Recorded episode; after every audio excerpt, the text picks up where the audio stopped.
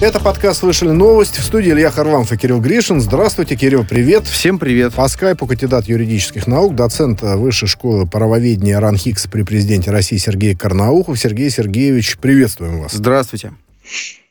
Да, добрый вечер. Ну, давайте Оговорюсь, мы... что в РАНХИКС да. не работаю. Это очень важно сказать, потому что а... ситуация неправильная. Все, ну, хорошо, хорошо. Все, да, мы, мы вас э, будем по-другому позиционировать. Сергей Сергеевич, тем не менее, это не отменяет э, истории со вторжением э, несостоявшимся России на Украину. Но тут э, действительно сейчас уже э, такой идет большой троллинг по поводу всех этих публикаций, которые были в разной прессе, в, том, в частности, в британской.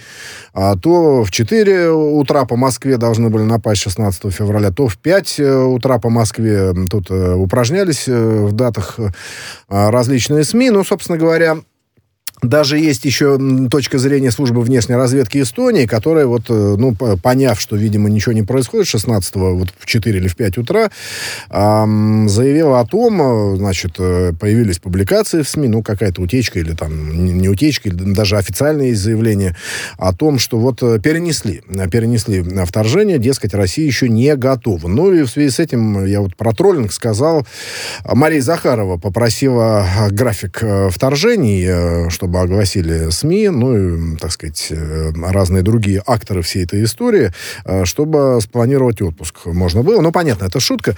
Э, тем не менее, ну, что скажете? Вот просто эти СМИ, они включились в какую-то игру или они вот самостоятельную партию исполняли, да? Ну, очевидно было, что идет большой торг, что это большая политика, дипломатия в ее в таком современном выражении, кто-то его постмодернистским называет, и никакой полномасштабной войны, когда идут танковые клинья, летят и, значит, эскадрильи самолетов, бомбардировщики там наносят удары, потом солдаты захватывают территорию Украины. Ничего этого не будет. Тем не менее, вот э, все эти заявления о начале военных действий были. Вот что, что, э, что, как Запад себя показал? Да? Он сыграл в эту игру или попытался в самостоятельную игру сыграть? Вот вы знаете, все и так, и не так. Место есть и для троллинга, место есть и для серьезных размышлений, в том числе серьезных оценок с далеко идущими выводами, которые говорят о реальных опасностях. Ну, давайте для начала э, коснемся того, с чего вы начали. Это отчет служб безопасности Эстонии. Ну, в частности, вы сказали о э, заявлениях Э, служб безопасности.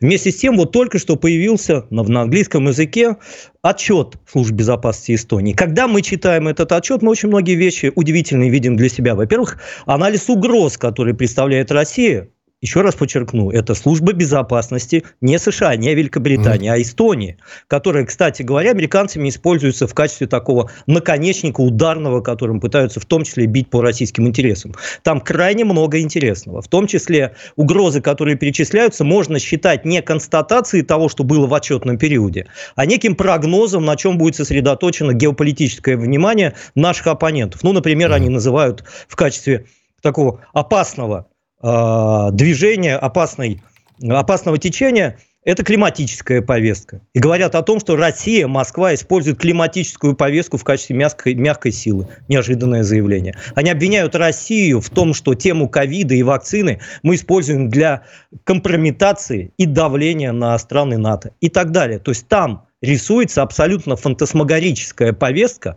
которая совершенно безусловно будет использована в качестве давления на Россию вот в следующем году, который уже наступил. В отчетном году. Но, но, но смотрите, мне, мне вот что интересно в этой ситуации спросить у вас.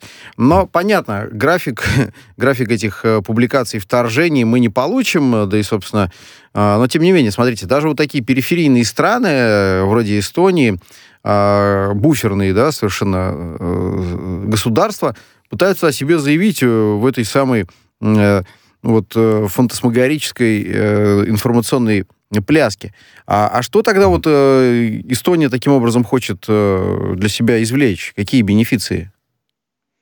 Ну, вот спасибо за этот вопрос, он очень важен, потому что он вскрывает как раз то, на что надо обратить особое внимание. А, страны СНГ, которые по многим причинам оказались вне поля нашего особого внимания, сегодня 100% заняты нашими оппонентами. Возьмем Грузию, возьмем ту же, кстати говоря, Армению. Мы увидели, как сейчас попытались обойтись с Казахстаном. Мы в течение прошедшего года наблюдали, причем с ужасом наблюдали впервые за 30 лет, как пытались военным путем сместить руководство Белоруссии, в том числе оранжевыми технологиями.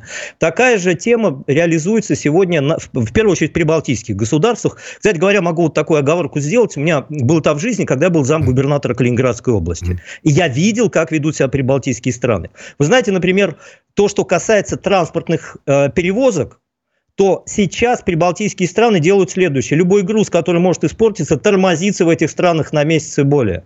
Любая перевозка становится алмазной и невыгодной. Идет реальное использование этих стран в качестве инструмента давления на нашу страну. Это решает две проблемы.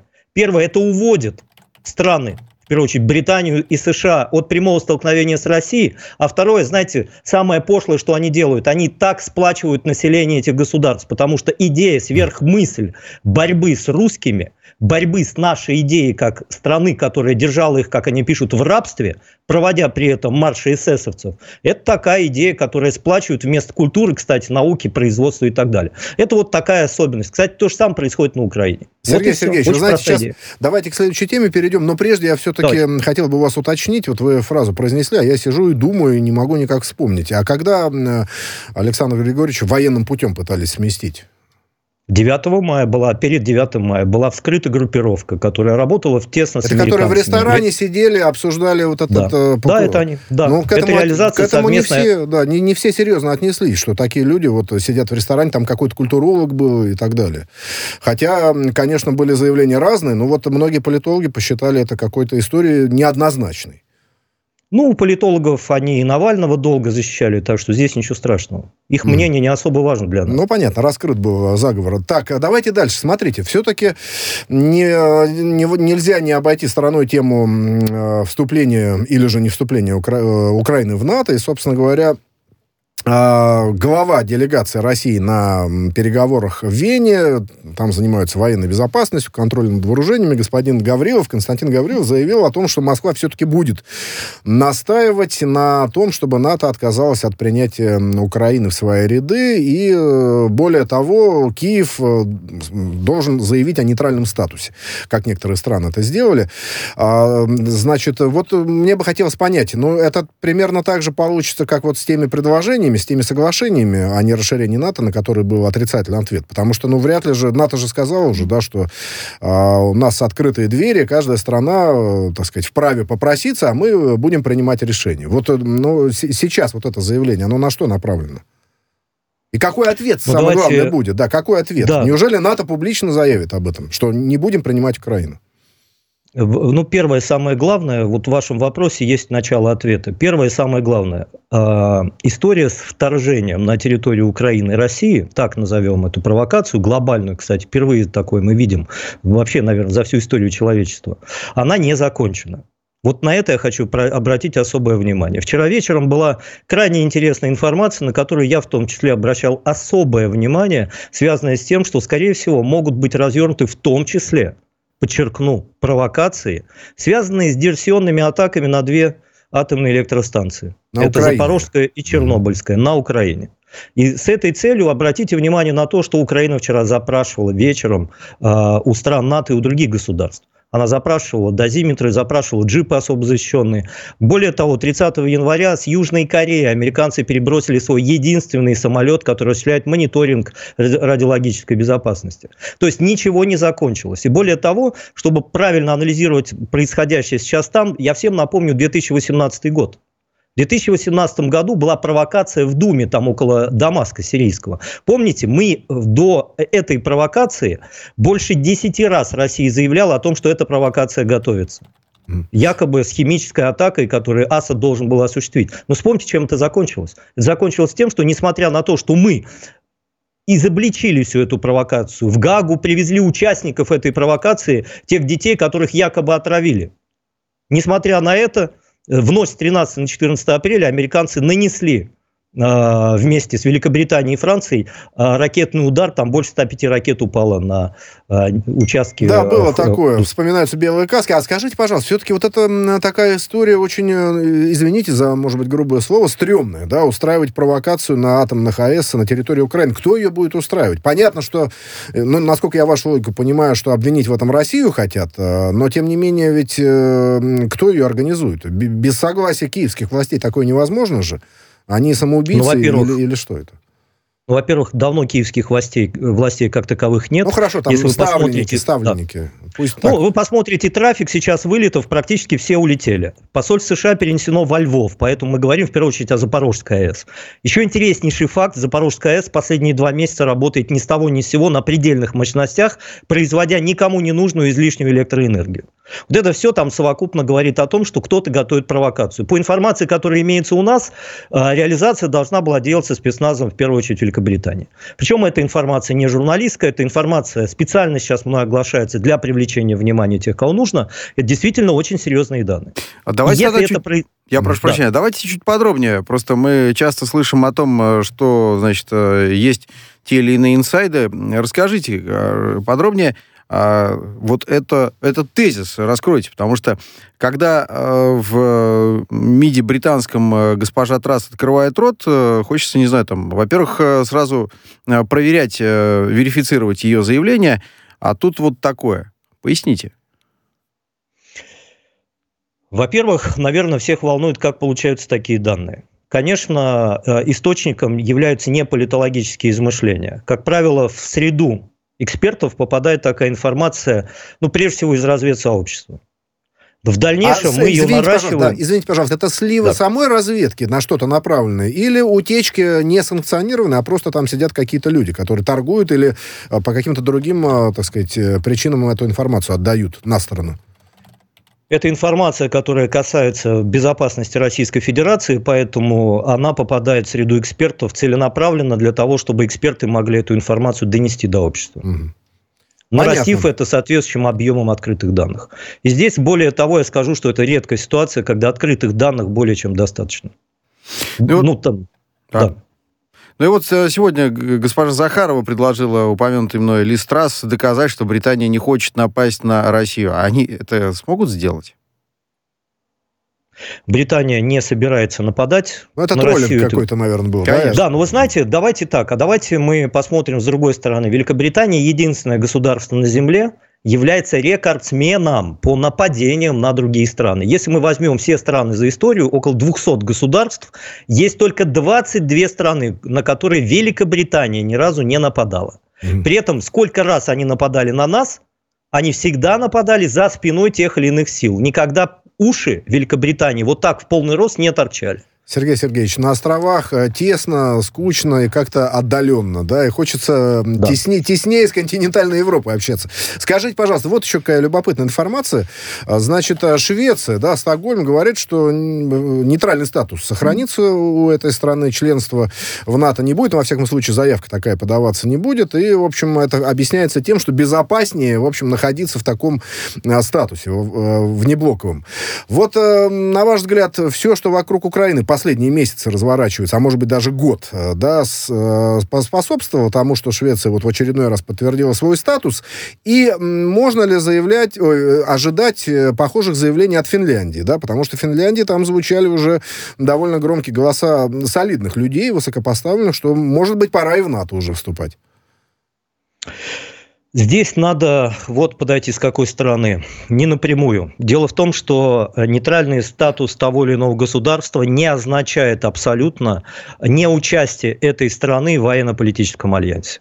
И помощь, вклад страны может быть не прямым, то есть не путем направления военнослужащих и военной техники, а совершенно по иным механизмам. Это экономическая помощь, это изготовление вооружения, обмундирование, это тренировочные базы, это обучение специалистов и так далее. В данном случае мы видим, как в том числе нейтральные страны, в том числе Швеция, Швейцария, они э, на наших глазах, кстати, и Финляндия, о Финляндии особый может быть разговор, они давно переварены, они давно используются в качестве плацдармов для создания центров обучения НАТО. Кстати, кстати говоря, есть достаточно сложная информация по операциям «Гладио», так называемым НАТО, э, которые осуществлялись, в первую очередь, в 70-е годы. Это силовые акции НАТО по устранению тех или иных лиц, проведению диверсионно-террористических атак. И там тоже мы видим, что многие нейтральные страны, которые напрямую не участвовали, однако предоставляли своих специалистов, сотрудников спецслужб, выполняли роль аналитических центров, финансировали эти акции, потому что на выходе всегда они получают экономические выгоды. Понятно. Это действительно так. Упомяну э, о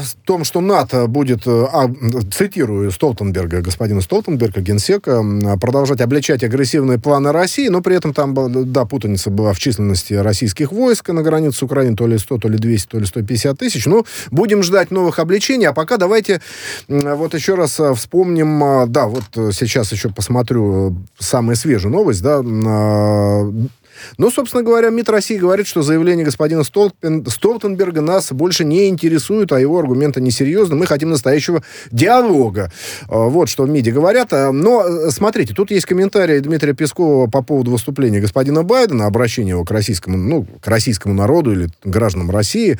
А, вот да. Песков говорит о том, что можно приветствовать э, такие слова, но при этом было бы лучше, если бы не было угроз. Ну, действительно, Байден э, заявил в конце своего выступления, что если все-таки нападет Россия на Украину, будет жесткий ответ, да, ну, там, санкции ЗАДа, можно вспомнить, и, и так далее, да, так сказать, деструктивные, там, чудовищные, разрушительные.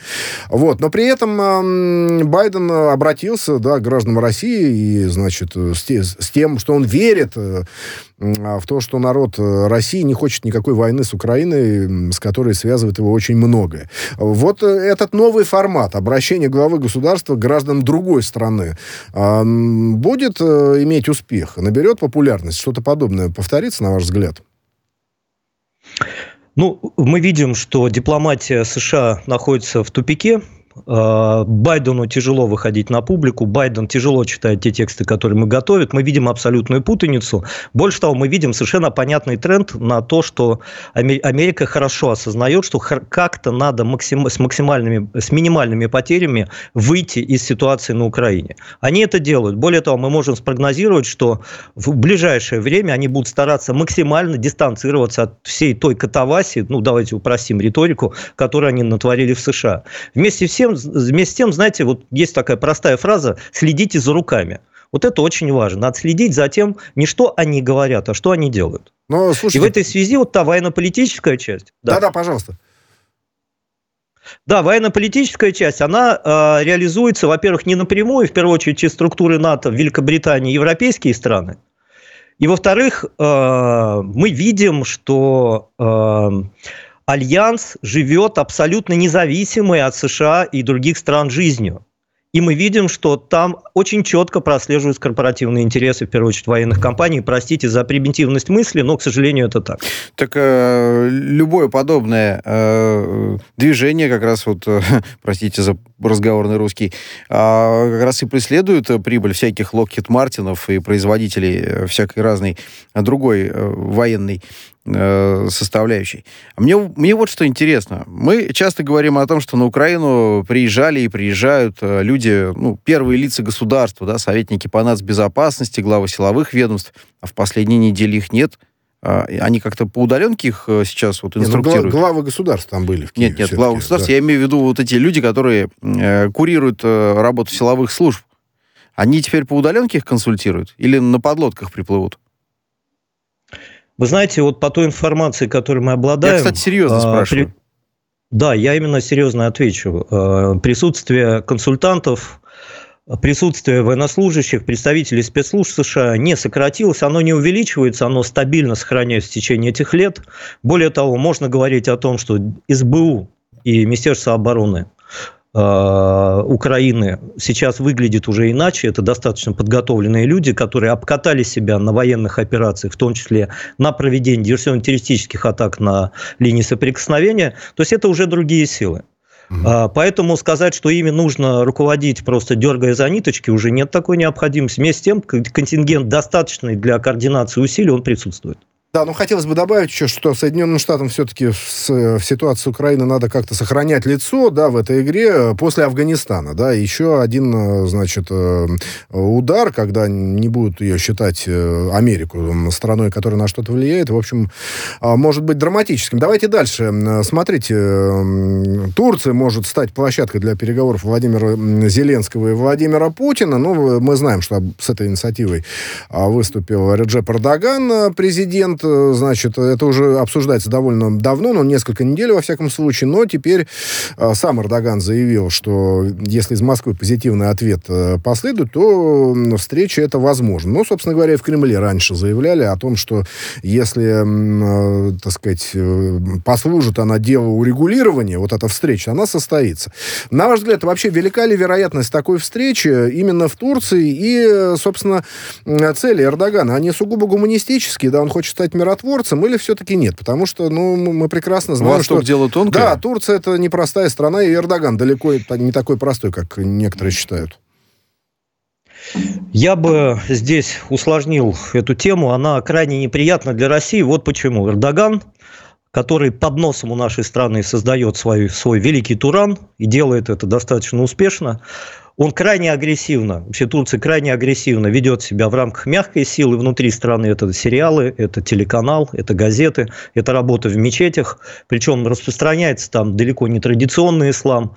Это работа с диаспорами, но самое неприятное здесь то, что вовлекая вот так риторически, предлагая нам участвовать в переговорах с Зеленским, возникает главный вопрос – а Эрдоган действительно читал Минские соглашения, он понимает, о чем идет речь. Если он понимает, тогда зачем эта провокация? На нее надо отвечать жестко. Если не понимает, тогда его надо э, дистанционно, вот так, знаете, чтобы МИД взял и объяснил Эрдогану, что Россия не является стороной Минских соглашений. Если он хочет действительно помочь разрядке на территорию Украины Слушайте, в конфликте простите, с Донецком и Луганском. Я думаю, что просто секретариаты, референты э, Эрджепа, Реджепа Таиповича не читают э, прессу в том числе официальную российскую, когда об этом всегда говорится, что Россия не является стороной конфликта.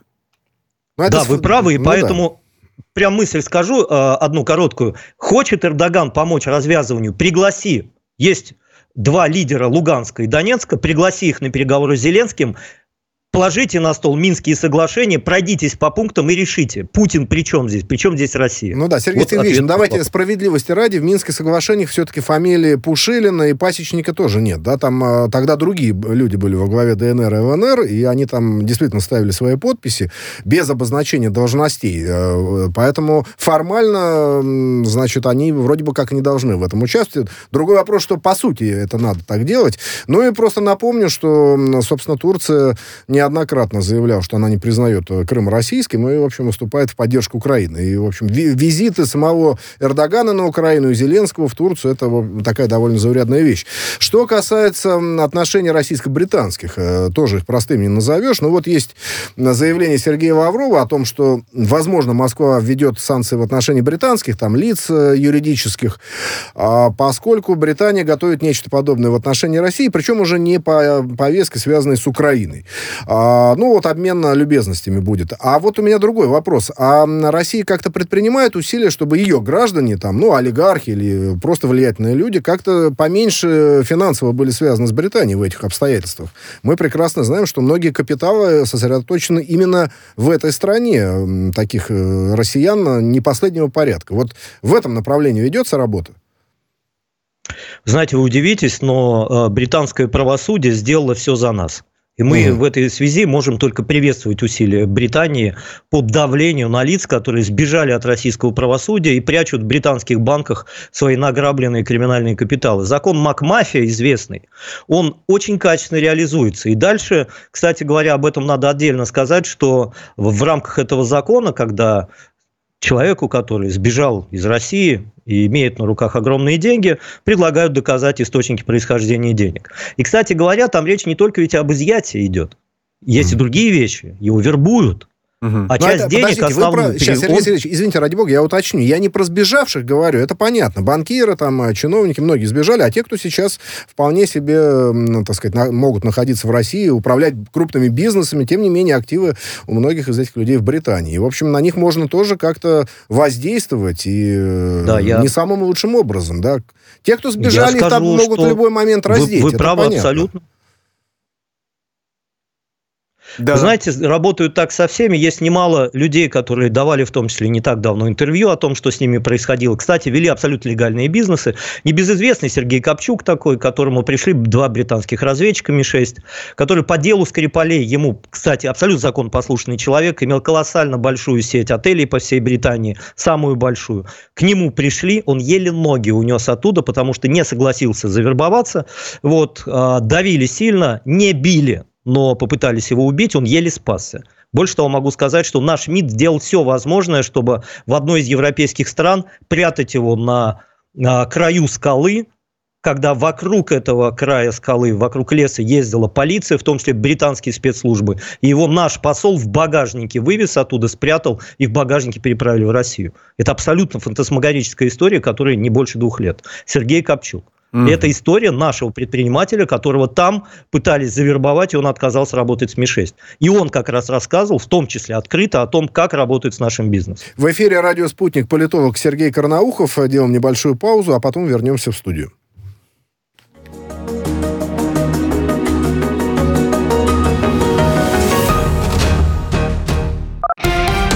Радио «Спутник». Новости. У микрофона Дмитрий Михеев. Здравствуйте. Москва призывает Лондон принять сигнал и доказать, что Британия не хочет нападать на Россию. Об этом заявила официальный представитель МИД России Мария Захарова. Она напомнила, что именно британский боевой эсминец в июне 2021 года бороздил Черное море и вторгся в российские территориальные воды. Ранее глава МИД Британии Ли Страс не исключила якобы вторжение России на Украину, несмотря на то, что российские войска начали возвращаться в пункты постоянной дислокации после завершения учений. Следствие зафиксировало сотни фактов применения в Донбассе запрещенных методов ведения войны. В Следственном комитете России сообщили, что получены данные о стихийных общих безымянных могилах и умысел киевских силовиков на уничтожение жителей Донбасса очевиден. В прошлом году недалеко от Луганска и в Краснодонском районе были найдены пять стихийных массовых захоронений. Оттуда достали останки около 300 гражданских лиц, погибших погибших э, в результате обстрелов со стороны украинских вооруженных формирований в 2014 году. Среди них были и женщины, сообщает Следственный комитет. Поддержание видимости неминуемой войны с другими странами, прежде всего с Россией, нужно для оправдания своего огромного военного бюджета. В Совбезе России заявили, что Пентагон ежегодно тратит 25 миллиардов долларов на поддержание 900 военных объектов в 58 странах. И в МИД России заявили, что э, глава НАТО Йенс Столтенберг нас больше не интересует его аргументы несерьезны, мы хотим настоящего диалога. Закон о проведении на Сахалине эксперимента по ограничению парниковых выбросов приняла Госдума. Он пройдет с 1 сентября этого года по 31 декабря 2028. Его цель – достижение в регионе углеродной нейтральности. Выбрасывается газов не больше, чем поглощается лесами и океанами к концу 2025 года. В регионе проведут инвентаризацию выбросов и поглощение парниковых газов, ведут квоты на выбросы и более широкую по сравнению с федеральной углеродную отчетность. Одна из задач эксперимента – создание системы обращения углеродных единиц и выполнения квот. Циклон Иления придет завтра в Москву. Ожидается штормовой ветер, падение давления. За сутки может выпасть около полутора месячной нормы осадков. При этом синоптики говорят, что будет тепло, как в конце марта.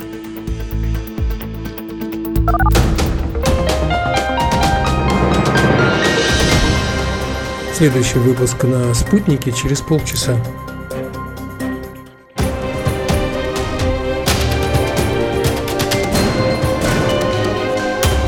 Радио «Спутник». Говорим то, о чем другие молчат. Вчера по телеку видел. Мне тут по телефону сказали. В соцсетях только обсуждают, что...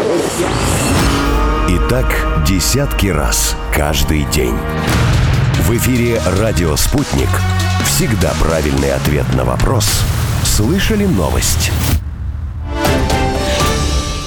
Вторая часть подкаста «Слышали новость». В студии по-прежнему Илья Харламов и Кирилл Гришин. По скайпу политолог Сергей Карнаухов. Сергей Сергеевич, тут вот э, э, развивается ситуация с э, законом о приземлении, ну, согласно которому должны все-таки представительства официально открыть IT-гиганты, всякие платформы, которые здесь имеют более 500 тысяч пользователей в России. Ну и, собственно говоря, уже им грозят и штрафами, и даже блокировкой в крайнем случае. Но это уже совсем экстрим, что называется. Тем не менее, менее.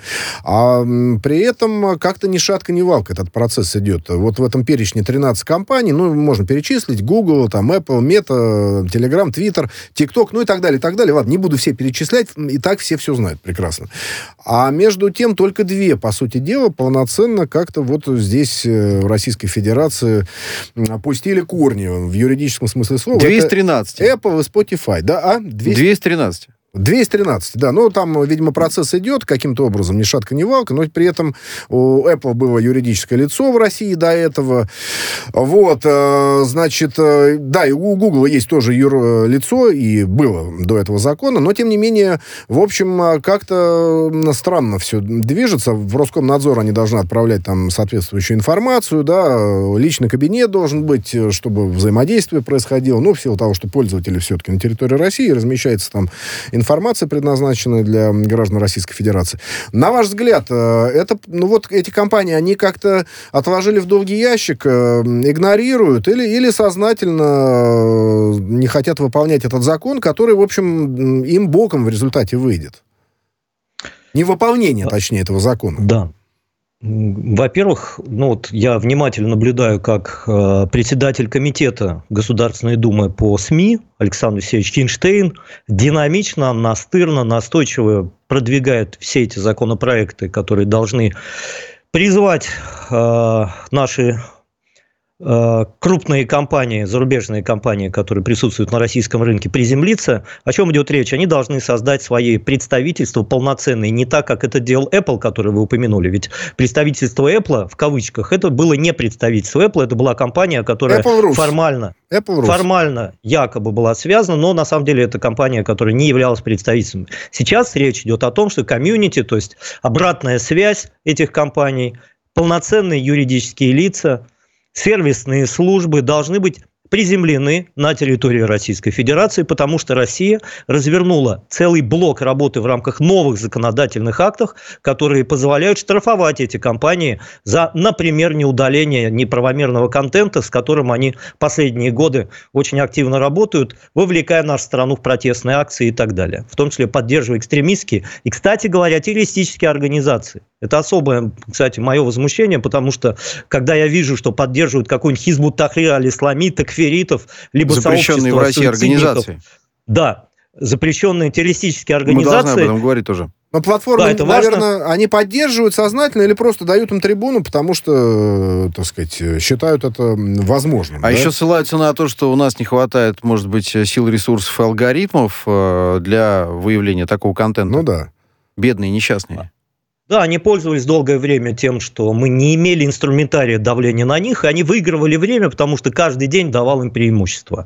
Распространение всяких данных, потому что, например, работа с террористическими организациями, это, кстати, отдельная крайне интересная тема, то, как они раз, раз, развивали работу э, на территории Крыма, поддерживая там сообщество крымских татар, которые тоже, кстати, относятся к, эти, к перечню этих организаций.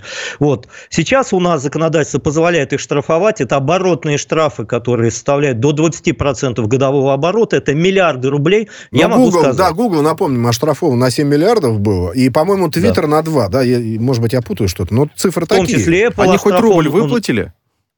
Да, идет выплата. И здесь очень интересно, что моментально началась работа по удалению контента. Оказывается, нет никаких проблем быстро исполнять Зашевелились. 7 миллиардов рублей, мы запомним эту цифру. И 2 миллиарда это. Это уже весомо для них получается. То есть для них это весомо. Нет, Причем, ну это да... да, да, да. Это процент от прибыли, как бы, да, вот оборотные средства. Ну, с оборота какой-то процент. Я не помню, сколько там, 5 или Это с выручки да. до 20%. А, до 20, причем, да. подчеркну, до 20% ага. с выручки. Слушай, это огромные да? цифры. Ну да, это не прибыль даже. Сергей Сергеевич, ну скажите, а вот считают, что это э, рычаг, ну, штрафы и блокировка, это рычаг давления на эти компании в политических целях. Вот в западных СМИ это именно так преподносится. Я специально почитал русскоязычные версии некоторых источников. Вот они так об этом пишут. Э, это просто... Да. да.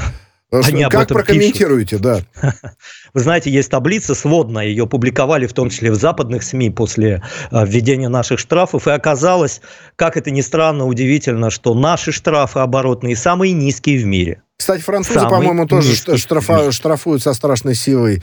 Э, немцы хотят Телеграм штрафовать, да, за, так сказать, разную информацию не, не, неправильную с точки зрения Берлина. То есть, в принципе, я так понимаю, что эта практика общепринята. И вот скажите, пожалуйста, ну, IT-гиганты, они во всех крупных э, странах работают именно на той основе, на которой сейчас пытаются выстроить их работу в России, да? Или что-то в Российской Федерации эксклюзивное придумали? Но у нас долгое время был эксклюзивно, это был островок беззакония для них, то есть они, не, они могли делать здесь все, что угодно, не неся никакой ответственности. Дальше интересную вещь скажу. У нас э, законотворческий процесс по регулированию этих отношений был на базе так называемой рецепции, то есть мы взяли их нормативные правые акты, немножечко облегчили, потому что мы не можем действовать как они, они действуют вандально, то есть они их буквально грабят, а мы понимаем, что нам надо развивать нашу IT-сферу, поэтому у нас все-таки пониженные ставки наших штрафов носят еще и такой, знаете, стимулирующий характер. Мы говорим, что мы вас профилактируем, но работайте, и мы делаем все возможное, чтобы у них была какая-то свобода. На Западе их просто щемят как только возможно. Ну, а скажите, все-таки ведь многих людей интересует вопрос, может ли быть заблокирован YouTube, если к нему будут, э, ну, такие совершенно официальные претензии того же самого Роскомнадзора. Или не будут эти компании, эти гиганты доводить э, дело до края? Вот только что, э, буквально несколько дней назад, закончился очень важный процесс ФАСа, Федеральной антимонопольной службы, кстати, беспрецедентный в мире. Мы впервые, знаете, это даже где-то, может быть, вызвать улыбку, когда мы заводим аккаунт, нам всегда предлагают прочитать длинное пользовательское соглашение. Его никто никогда не читает. И все его подписывают, ну, и потом... галочку, пол... да, и вперед. Галочку и вперед. В итоге потом уда- уда- удаляются контенты, удаляются аккаунты без предупреждения. Так вот, наш ФАС вчитался, и запретил удалять аккаунты без предварительной процедуры с пользователем этого аккаунта. То есть теперь этого делать нельзя. В итоге я вижу, что даже при таком подходе, это, кстати, впервые в мире было сделано, э, гиганты соглашаются, потому что мы огромная страна с огромным, подчеркну, растущим рынком. Это очень важно, потому что практически все рынки стагнируют. И здесь, конечно, гиганты держатся за наш рынок и готовы идти на любой компромисс. Понятно. Теперь поговорим пауза о метавселенных, да, но дело в том, что сейчас эта тема достаточно востребована, в том числе после того, как о метавселенных высказался Владимир Путин, выступая на конференции по искусственному интеллекту и анализу данных на международной конференции. А, ну и в целом, через некоторое время после этого выступления, наверное, месяц с лишним прошел, вот э, провел опрос среди россиян, и 90% из них э, вообще не знают, что такое метавселенная. Я просто представлял этот соцопрос в каких-то малых городах, Вышнем Волочке, там, да, или в Петушках Владимирской области, да. в Кургане, когда вот спрашивают дяденьку или тетеньку, идущих в магазин, а, что такое метавселенная, какими глазами они смотрят на человека с микрофоном, да, или там с планшетом, или с блокнотом. Вот, а, скажите, пожалуйста, э, значит, при этом, да, молодые люди образованные, они бы хотели побывать в метавселенной, ну вот в качестве, в качестве цифровой копии аватара, да, ну это вот э, речь идет о виртуальных мирах и, так сказать, э, присутствии в них человека в том или ином виде, в цифровом в том числе. Но метавселенная будут э, в большей степени россиянам нравиться по прошествии лет? Или примерно так же и будет? 90% не будут понимать вообще, о чем речь идет? Они в своей метавселенной. Да, в своей метавселенной такой вы знаете, важнейший вопрос, он кажется вроде бы каким-то таким отстраненным от жизни, в реальности это очень важная тема. Приведу несколько таких блоков. Во-первых, если мы посмотрим на метавселенную, вообще что это такое, то окажется, что сердцевиной метавселенной является две буквы ИИ, искусственный интеллект. А, это ведь не просто объединение людей в социальные сети, где они могут пользоваться аватарами, усиленно, активно общаться, решать задачи, совершать покупки и так далее. Кстати, управлять умным домом, пользоваться смартфонами – это все вместе, это некая экосистема. Кроме этого, а, здесь заложены очень важные социальные компоненты. Один пример – очень многие слепые, мои знакомые, абсолютно незрячие люди, э, которые не видят, например, с рождения, они не пользуются тростью. А знаете почему? Потому что они стали частью метавселенной, потому что существуют софты, которые позволяют человеку, у которого нет зрения, с использованием смартфона и наушников спокойно перемещаться по Москве, и вы удивитесь, видеть, видеть в кавычках больше, чем человек зрячий, потому что они могут остановиться, послушать, где они находятся, историю этого места и так далее. Это часть метавселенной. Но часть, да, Для потому людей... что метавселенная, это же, как вот пишут, постоянно действующее виртуальное пространство. Это как раз смычка, да, реальности и э, виртуальности. Да, и здесь нужно э, такую цифру людям подсказать. Э, если мы возьмем количество ученых по странам, то окажется, что в США э, ведущих мировых ученых более 1100, в Китае 256, по-моему, а вот в России здесь мы поставим многоточие. И, конечно, развитие темы метавселенной, начиная с детского садика чтобы детей учили этому, чтобы профилировали детей, чтобы детей приучали к тому, что мета, вообще любые специальности в, в теме развития искусственного интеллекта метавселенной – это будущее это будущее. Мира. Сергей Сергеевич, осталось да. буквально 10 минут. А скажите, Понимаю. пожалуйста, а личность человека будет э, в результате, на ваш взгляд, оцифрована? И после смерти он будет существовать э, в этой самой метавселенной? Или все-таки это иллюзия? Я могу сказать, что один из ведущих научно-исследовательских институтов России занимается буквально только этим. Это одно из передовых научных направлений исследований. А можете назвать его? Это, это Не могу. Не, Хорошо, могу, но оно находится в центре Москвы. В центре Москвы. Пойдем искать. Спасибо, Спасибо. большое. Политолог Сергей Карнаухов.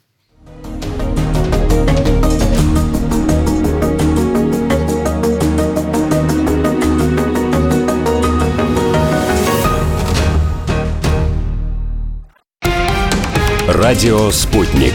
Новости. У микрофона Дмитрий Михеев. Здравствуйте. Москва призывает Лондон принять сигнал и доказать, что Британия не хочет нападать на Россию. Об этом заявила официальный представитель МИД России Мария Захарова. Она напомнила, что именно британский боевой эсминец в июне 2021 года бороздил Черное море и вторгся в российские территориальные воды. Ранее глава МИД Британии Ли Страс не исключила якобы вторжение России на Украину, несмотря на то, что российские войска начали возвращаться перемещаться пункты постоянной дислокации после завершения учений. Следствие зафиксировало сотни фактов применения в Донбассе запрещенных методов ведения войны. В Следственном комитете России сообщили, что получены данные о стихийных общих безымянных могилах и умысел киевских силовиков на уничтожение жителей Донбасса очевиден. В прошлом году недалеко от Луганска и в Краснодонском районе были найдены пять стихийных массовых захоронений. Оттуда достали останки около 300 гражданских лиц, погибших погибших э, в результате обстрелов со стороны украинских вооруженных формирований в 2014 году. Среди них были и женщины, сообщает Следственный комитет. Поддержание видимости неминуемой войны с другими странами, прежде всего с Россией, нужно США для оправдания своего огромного военного бюджета. В Совбезе России заявили, что Пентагон ежегодно тратит 25 миллиардов долларов на поддержание 900 военных объектов в 58 странах. И в МИД России заявили, что э, глава НАТО Йенс Столтенберг нас больше не интересует его аргументы несерьезны, мы хотим настоящего диалога. Закон о проведении на Сахалине эксперимента по ограничению парниковых выбросов приняла Госдума. Он пройдет с 1 сентября этого года по 31 декабря 2028. Его цель – достижение в регионе углеродной нейтральности. Выбрасывается газов не больше, чем поглощается лесами и океанами к концу 2025 года. В регионе проведут инвентаризацию выбросов и поглощение парниковых газов, ведут квоты на выбросы и более широкую по сравнению с федеральной углеродную отчетность. Одна из задач эксперимента – создание системы обращения углеродных единиц и выполнения квот. Циклон Иления придет завтра в Москву. Ожидается штормовой ветер, падение давления. За сутки может выпасть около полутора месячной нормы осадков. При этом синоптики говорят, что будет тепло, как в конце марта.